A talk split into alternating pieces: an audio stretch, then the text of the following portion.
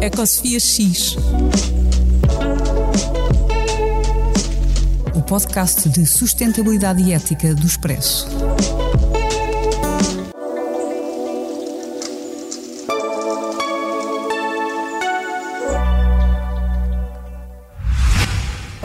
Ecosofia X, em parceria com a Sociedade Ponto Verde.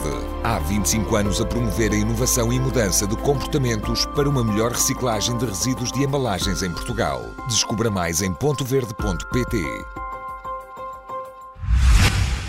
Bom dia, boa tarde ou boa noite e bem-vindos ao primeiro episódio do Ecosofia X, Sustentabilidade e Ética, com Cristina Gouveia e Sofia Etes que sou eu. O tema de hoje vai ser uh, o que é que o ambiente tem feito pelas nossas vidas, uh, as nossas ecosofias. E no episódio da, da apresentação já explicámos que era o, o, título do podcast, ou seja, o que é que quer dizer ecosofia, e também uh, apresentámos a, a, estrutura do programa. Mas para quem ainda não ouviu, saiba que antes da discussão do tema propriamente dito, vamos co sempre começar pelo raio-x da semana, uma espécie de, de pequena rúbrica sobre atualidade.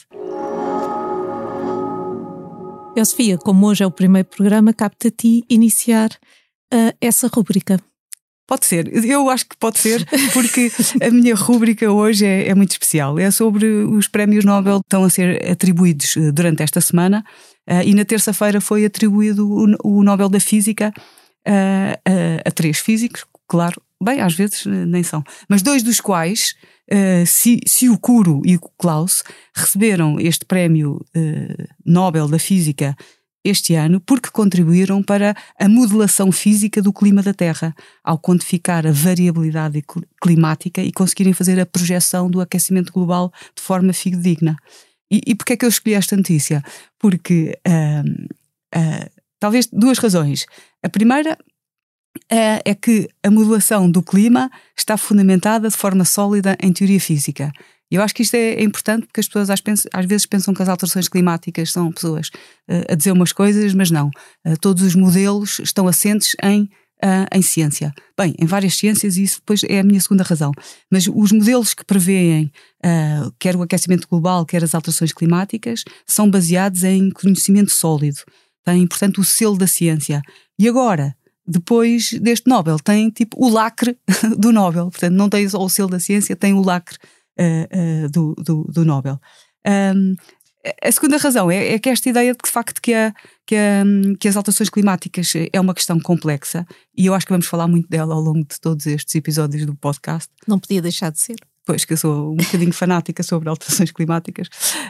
Um, e, e, as alterações climáticas envolvem não só estas ciências, como a física, chamadas ciências duras, mas também, uh, também uh, as leves. E embora desta vez tenha sido um, um sinal de apreço aos físicos, uh, esta questão da interdisciplinaridade de, das alterações climáticas, se nós nos lembrarmos, já foram atribuídos vários prémios Nobel relacionados com as alterações climáticas e que não tiveram nada uh, a ver com estas ciências duras, não é?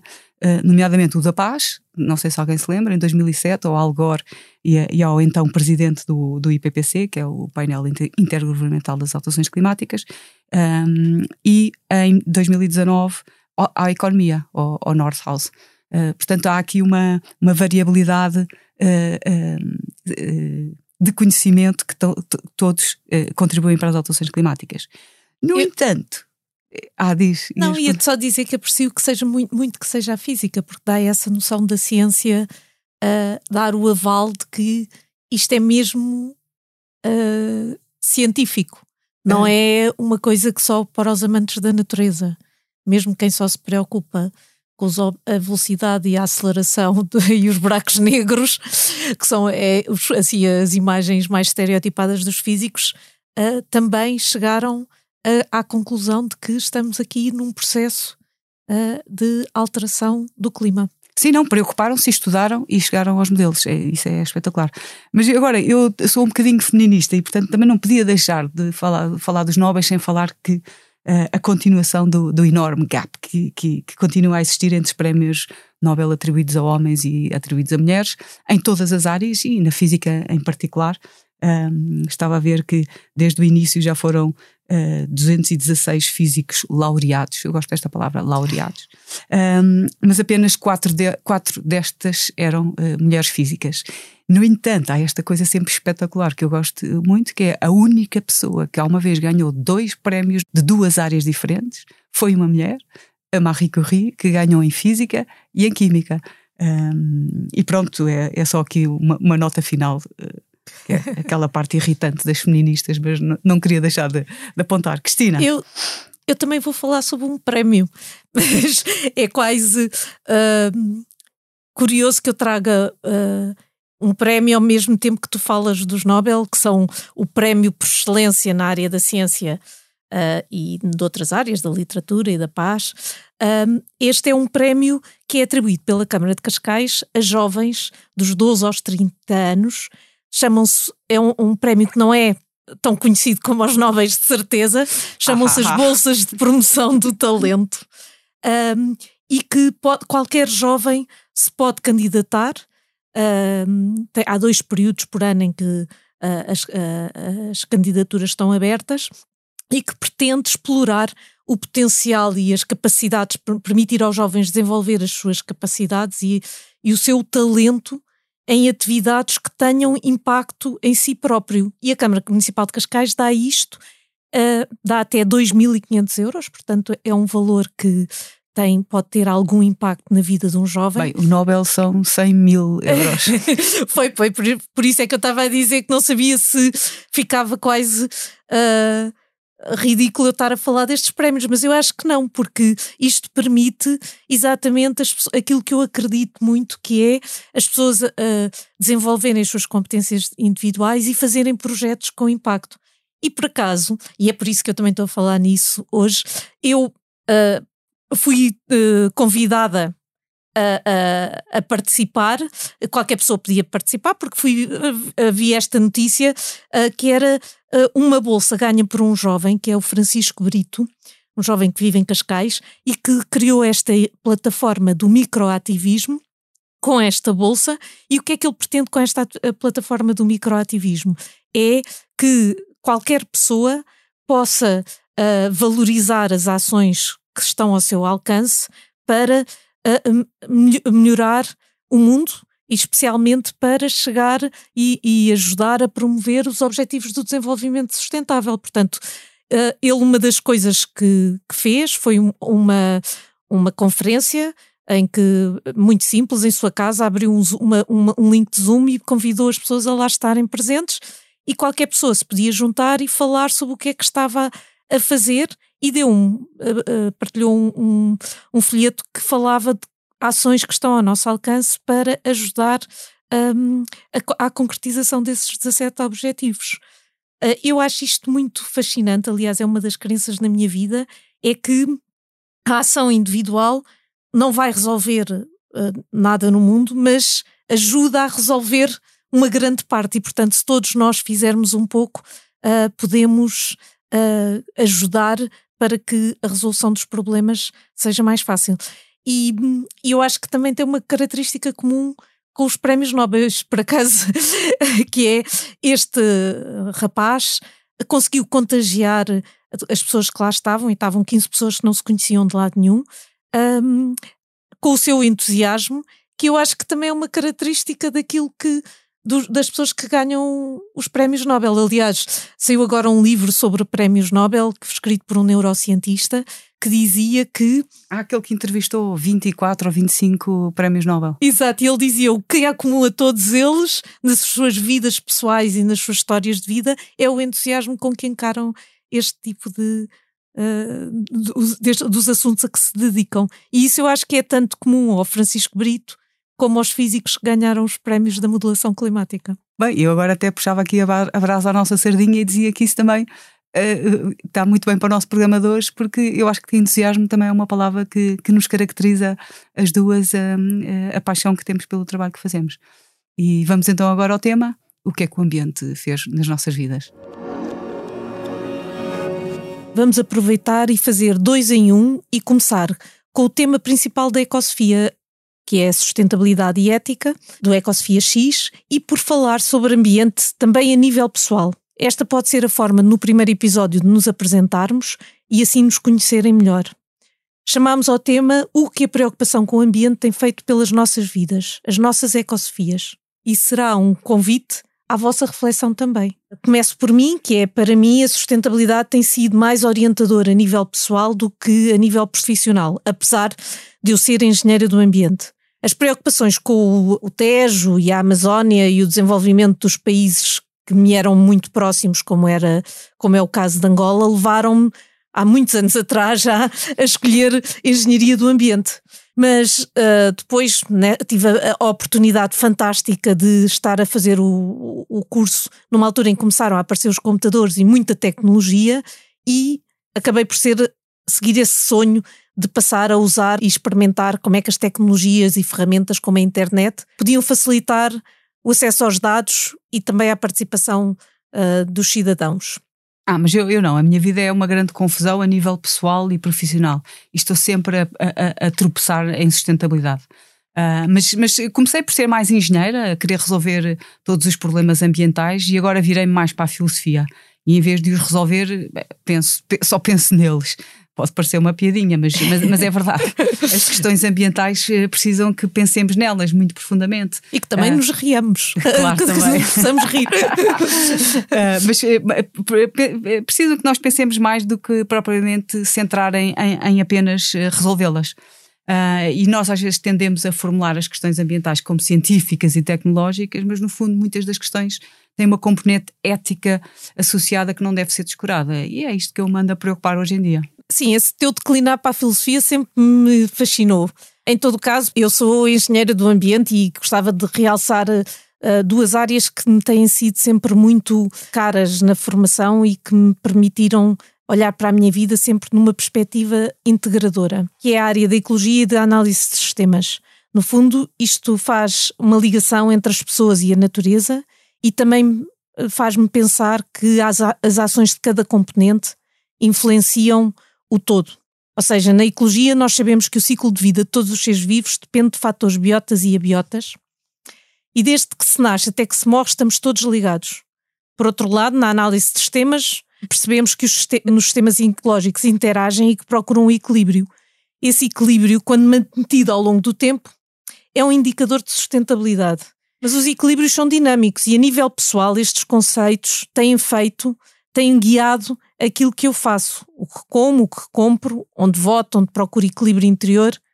Mas também não sou daquelas ambientalistas radicais que acham que quem não é vegan ou quem anda de carro ou compra um polar é quase um criminoso. o lado negro do ambiente é, é, um bocadinho, pode às vezes ser este lado moralista irritante, não é? Que é que quem não faz aquilo que nós achamos que devia fazer para proteger o ambiente um, se torna um bocadinho moralista uh, e que pode ser uh, o ambiente e que se vê muito o ambiente como as atividades muito chatas, não é? A preocupação de estar a dividir o, o todo, todo o tipo de lixo em, em, não sei quantos caixotes ou ficar com culpa por andarmos de carro ou termos um, um carro? Ah, sim, eu, eu acho que, que, que, é interessante essa, essa questão do ambiente poder ser uma chatice e, e dar muito trabalho. Uh, e os ambientalistas, por vezes, é verdade que são uns moralistas uh, irritantes e eu também faço aqui um meia-culpa, porque eu às vezes também sou um bocadinho uma moralista irritante. Mas por outro lado, incorporar o ambiente e as preocupações ambientais na, nas nossas vidas também pode dar-lhe um sentido e eu acho que isso é muito interessante. Há, há, aliás até estudos em que as pessoas afirmam que fazem reciclagem ou andam de transportes públicos ou comem menos carne por uma questão que é marginalmente ambiental. E essencialmente fazem isso porque quando fazem isso elas sentem-se bem consigo, consigo próprias pensam que estão num projeto coletivo, deixar um, um, um, mundo melhor para os filhos ou algo assim. E a razão ap apresentada para, para os seus comportamentos é apenas porque isso me faz sentir bem. É tal componente ética que eu falava e que é fundamental para, para se perceber muito melhor estas questões. Isso é engraçado, nunca tinha visto isso como sendo uma questão ética, mas é assim, isso é mesmo isso que eu sinto. É, a minha vida é muito. Uh, tem tido muitas alegrias por causa da procura de tentar viver um modo eh, mais sustentável. Por exemplo, agora na pandemia, com esta ideia de que não íamos a sítio nenhum, nem íamos a sítio onde houvesse pessoas, passei a fazer todas as minhas compras praticamente no, no comércio de vizinhança. E acho que nestes dois anos, quase, passei a conhecer eh, melhor os comerciantes do que nos outros todos que por lá vivi. Uh, ou seja, passei a saber uh, a história do dono da mercearia, ele passou-me a dar receitas, uh, tinha a preocupação de ter os produtos preferidos que, que, que eu os meus produtos preferidos e. Bem, isso é um merceeiro perfeito. sim, sim. E, e, e, depois, eh, olha, outro exemplo também, que também se foi, uh, também uh, usei mais durante esta pandemia, foi esta ideia de usar e comprar coisas em segunda mão. Tem feito perceber como os objetos, às vezes, que nós, para nós são inúteis, são fonte de grande alegria para os outros. Isso até, olha, posso dizer que, que isto não é assim uma coisa assim tão esquisita e tão exclusiva dos ambientalistas. Não é? Ainda já pá, há um ano também li uma crónica do Miguel Esteves Cardoso que dizia que, chamada a vender é um prazer, que chamava exatamente a atenção o facto de que quando comprar, quando vender, por exemplo, às vezes um objeto que está na gaveta, pode dar muito mais prazer e muito mais uh, histórias para contar uh, do que a posse do objeto em si. Pois, ou então deitá-lo fora. E isso faz parte da, da, desta ideia da, da, economia circular, não é? Que é um tema uh, completamente na moda e que propugna esta, esta, esta questão de, da circularidade das coisas em vez de um percurso linear, do produz, usa e deita fora ou põe numa gaveta. É, sim, olha, isso também é uma das coisas muito giras sobre a circularidade dos materiais e como fonte uh, inesgotável de, de prazer e de criação artística é, olha, o filme da Agnes Varda uh, que tem o título Varda por Agnes e que mostra uh, como muitos daqueles hum, projetos artísticos que ela fez, alguns deles super maravilhosos em termos de abordagem, uh, ela explorava muito esta ideia da reutilização e da transformação dos materiais. Ela, além disso, ela também fez aqueles, uh, aquele filme do, dos respigadores, que eu nem conhecia a palavra antes de ter visto o filme, e que um, é muito engraçado como é que um, as pessoas recolhem e usam e, e, eh, muitas se alimentam de produtos sobre os quais os outros não aproveitam. Mas, bem, isto era entrar agora pela cena do desperdício alimentar e era um tema que não íamos uh, acabar de ter coisas para contar fazemos depois um programa sobre isso. Não, não, sim, eu sou grande fã da Agne Varda e, e, mesmo esse filme, Os Respigadores e a Respigadora, é, é assim uma mistura de, de, sofrimento e inspiração para quem, para quem se sente muito com, com o desperdício alimentar. E isso eu acho que me leva a uma outra questão que eu também acho interessante, que é este equilíbrio que eu tenho que desenvolver Uh, em, em, mim própria, entre variar de ser um bocadinho zen e otimista e positiva e achar que, que, as questões se vão resolvendo, e de facto a qualidade do ambiente, por exemplo, em muitas questões melhorou muito nos últimos anos, no ah, tratamento ah, da água e de resíduos e mesmo em poluição do ar. E ao mesmo tempo ser um bocado, um pouco ecodeprimida e não acreditar que isto melhore muito. É quase uh, bipolar, não é? É quase isso, sim. Eu, eu não costumo ter assim um discurso muito catastrófico, mas para quem trabalha em alterações climáticas, não pode, ser, não pode deixar de ser assim um bocadinho eco, ecodeprimido. Uh, é esta espécie de angústia intelectual que, que, pode ser difícil, e como, como dizia aquele filósofo Gramsci, uh, exige que encontremos um, um, equilíbrio entre o pessimismo da razão e o otimismo da vontade. E se pensarmos que os otimistas são um bocadinho tolos, já os pessimistas não deixam de ser uns chatos, não é? Por isso o melhor mesmo é ser uma realista esperançosa. Sim, mas isso, a questão mesmo é manter o equilíbrio, não é? Porque, pois. e eu, pelo menos para o meu lado, manter esse equilíbrio entre o pessimismo e, a, e o otimismo passa muito por agir, ou seja, um, participar em ações, em associações, ajudar quem precisa, um, nem que seja um gesto cada vez. Ah, eu tenho muito esta coisa de que uh, basta, é melhor fazer alguma coisa do que não fazer nada, por muito pequena uh, que, que, seja. E às vezes uh, vejo mais nos outros do que em mim que estes pequenos gestos mudam, são capazes de mudar muita coisa e o, exemplo, o movimento ambientalista está cheio de pessoas assim desse tipo. A Greta Thunberg é, é, é, uma dessas, é um expoente dessa ideia, não é? Porque ainda por cima uma miúda tão nova ter conseguido fazer o movimento que tem trazido. Mas há muitas outras. Eu, um, eu por exemplo, um, agora durante a pandemia, um, um amigo contou-me que também a mãe que estava também farta de ver as histórias das beatas, estarem sempre as beatas no chão, uh, decidiu que cada vez que ia sair de casa levava uma, uma coisa para apanhar beatas e apanhava beatas para as deitar uh, no lixo. E ele, quando ele me contou aquilo, eu pensei: epá, eu tenho que fazer qualquer coisa também, nem que seja pôr aqui os cafés, a junta de freguesia a pôr cinzeiros para que as, as beatas não, não vão para o chão. É muito. Esta, esta ação, esta, para mim, eu tento encontrar o equilíbrio nesta coisa de fazer ações que me ajudem a saber que contribuo para, para que o mundo melhore. E, e também houve uma vez um, um, vídeo que vi no YouTube muito engraçado que se chama How to Start a Movement. Uh, pelo, e que até deu uma, uma, uma TED Talk pelo Derek Stevers. Não conheço. Uh, em que é, é, muito engraçado o vídeo, o vídeo tornou-se viral, que é, ah, estão a ver um espetáculo e, e, começa lá um a dançar assim muito entusiasmado e está montes de tempo a dançar e ninguém faz nada, ninguém te, continua todos sentadinhos. Depois de repente há um outro que começa a dançar com ele, com, assim no mesmo ritmo que o outro e de repente num instante passam a ser todos a dançar, está toda a audiência a, a dançar. Isso é muito agir, porque é contagiante, não é? No fundo é isso. É preciso é uma pessoa ter iniciativa e depois haver alguém que siga e depois todos os outros uh, ficam mais confortáveis em, em, em, seguir. Sim, sim, pois essa ideia de sermos proativos eu acho que é fundamental. Um, e, e, sim, a, Greta, a Greta começou com, com um cartaz, não é? Todas as sextas-feiras à porta do Parlamento. É uma coisa que parece muito pequena, não é? Não, não foi mais nada, foi assim que ela começou.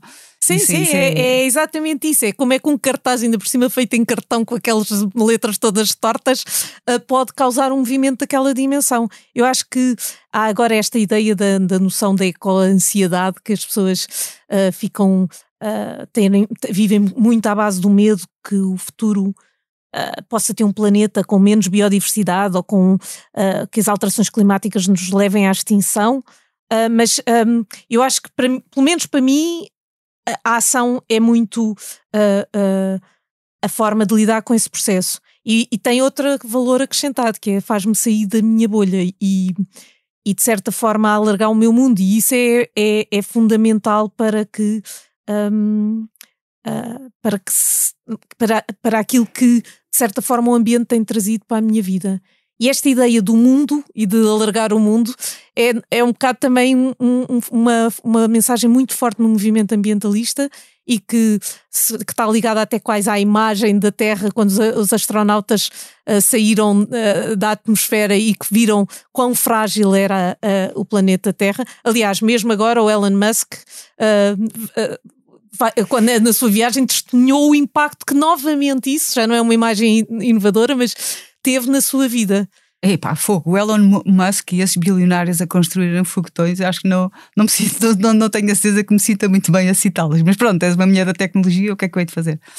uh, não, mas uh, para acabar, e, e antes de, de entrar na, na, sugestão desta quinzena, achas que conseguimos resolver, resumir esta ideia do que é que o ambiente tem feito pelas nossas vidas?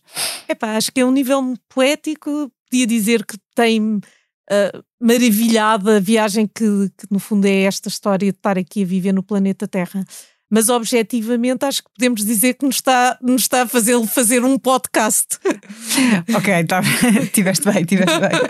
É, eu não, não, não, sei se consigo acrescentar muito. Eu acho que o ambiente para mim tem, tem sido um fonte de prazer e, e de realização, mas também de ansiedade e preocupação. Uh, mas a verdade é que já fiz eh, stand-up comedy sobre, sobre ambiente e por isso acho que consigo me rir de mim própria e do tema, e isso é, é, é, o, é o mais importante. Ok, acho que acabamos então o nosso tema e vamos passar para a terceira rúbrica do, deste podcast, que é a sugestão. Vamos chamar-lhe também Sugestão X. Eu acho que uma das coisas que não referi durante o tema, a discussão do tema, mas que é também uma das coisas que o ambiente tem feito pela nossa vida, é a ideia de que os ambientalistas apreciam muito a biodiversidade e as, uh, as, as, variedades locais, até das fontes de alimento. Portanto, não só eu me preocupo com aquilo que como, mas procuro experimentar novos ingredientes, ingredientes tradicionais, alguns deles que já nem, nem, nem são muitas vezes uh, comuns no prato hoje e que eram comuns nos pratos dos nossos avós. E neste sentido eu ia dar uma sugestão, porque uh, vi um, um, este evento que está a decorrer uh, entre 1 a 10 de outubro, que é a Semana de Cavala, da Cavala em Setúbal e que procura dar a, a, a, conhecer este peixe que para as nossas avós era peixe de pobre e que mesmo para muitos dos pescadores é um peixe que não é, não, não é tão valorizado como outras porque nós acabamos por comer uma mão cheia de, espécies de peixe, praticamente não, não valorizamos quando há tantas outras espécies que podemos comer. E este peixe, que para muitos não é considerado no, uh, nobre, é agora, uh, até pela ciência, uh, considerado um peixe muito bom, porque é muito rico em ácidos gordos e ômega 3. É barato, é mais barato, é uma espécie alternativa, exatamente porque não é valorizada, não faz parte do top 5 dos peixes que vêm para os nossos pratos e esta Semana da Cavala, promovida uh, pelo, pela Câmara Municipal de Setúbal, permite que vocês possam ir a qualquer dos restaurantes aderentes, que são 33 restaurantes, experimentar acepipes vários. Eu vi um, por exemplo, que me chamou a atenção, que era cavala com laranja e moscatel de Setúbal, mas outros há para todos os gostos. E também, uh, se quiserem, durante o fim de semana, dia 9, há uma visita ao Museu do, do Trabalho de Michel Giacometti, que tem uma palestra sobre uma, uma atividade relacionada com a cavala na indústria das conservas, e uh, dia 10 há uma prova degustada, comentada de pratos e acipipes especiais por chefes, também uh, com, a cavala, com a cavala. Uh, e é uma hipótese de vocês experimentarem um peixe que a ciência tem revelado agora como sendo um, um bom até para combater o, o Alzheimer. Uh, sim, e não é só isso, por causa eu, uh, é porque nós comemos às vezes peixe demais de outras espécies e, e, e não comemos tanta cavala e a cavala é, é, bastante abundante. Eu, aliás, a última vez em que houve arraiais de Santo António, agora já não me lembro, antes da, das pandemias, fui a um arraial de Santo António em Lisboa de cavala, uh, organizado Isso é mesmo uma... coisa de ambientalista. Era uma coisa de ambientalista. e então uh, era real em vez de ser de sardinha, e, e há dois anos, agora não, há dois, há três anos que esta coisa da pandemia baralha-me as datas. Uh, mas era só com, com cavala. E de facto a cavala é, é muito bom. Eu compro, hoje em dia, compro mais conservas de cavala do que de sardinha um, mas pronto, a minha, a, a, a, minha sugestão para esta semana também tem a ver com ciência. Somos um bocadinho nerds, Cristina. Um, e é um Nunca festival... dissemos que não éramos. Está bem, ok. Uh, é, é, um festival que, que, que, é o primeiro festival internacional de ciência uh, que vai ser organizado em Portugal e vai ser em Oeiras uh, e que se chama FICA. Uh, e, e, vai decorrer agora desde 12 até 17 de outubro. Uh, é preciso uma. As, as, pessoas precisam de se inscrever para ir assistir às centenas de eventos uh, que, que, vão decorrer, mais de 700 atividades, mas é gratuito. e os eventos são de todo o tipo. tipo. Exposições físicas ou interativas, atividades mesmo hands-on, aquelas que se fazem experiências, instalações sonoras, documentários, filmes, há mesmo uma peça de teatro, depois, claro, muitos debates, entrevistas. Muitos uh, cientistas, espero. Muitos cientistas a, a, falar em palestras, masterclasses, uh, e também conversas com autores de livros. Uh, e portanto acho que vai ser, vai ser muito rico para é esta ideia de, de, aproximar a ciência às pessoas e eu sou uma grande apaixonada pela comunicação de ciência, portanto acho que este festival vai ser, pode ser aqui também aqui um, um ponto de viragem na, na, na percepção que as pessoas têm, têm da ciência. E, e pode ser que alguém fale sobre modelos de Uh, climáticos. E... Sim, sim, tem todos os temas, desde o mar à biodiversidade, da física ao espaço, uh, da arte à ciência, há, há, até uma palestra sobre ilustração científica, não é? Ah, é Aqueles desenhos. Tem a ver com, deve lá haver cavalas, sim, uh, alimentação, robôs, cidadania e ciência, enfim. acho que googlem fica mesmo fica FICA, uh, Oeiras e Ciência, e vão, ser, vão chegar ao site no instante e depois é só inscreverem-se e depois apareçam lá em Oeiras, uh, no, no, nas três, uh, em, em, três sítios diferentes, nos Jardins do Marquês e no Palácio, e bem-vindos ao mundo apaixonado da ciência. E pronto, acabou o nosso primeiro episódio de, do Ecosfia X. Até daqui a 15 dias. Até daqui a 15 dias, exatamente. Adeus. Adeus.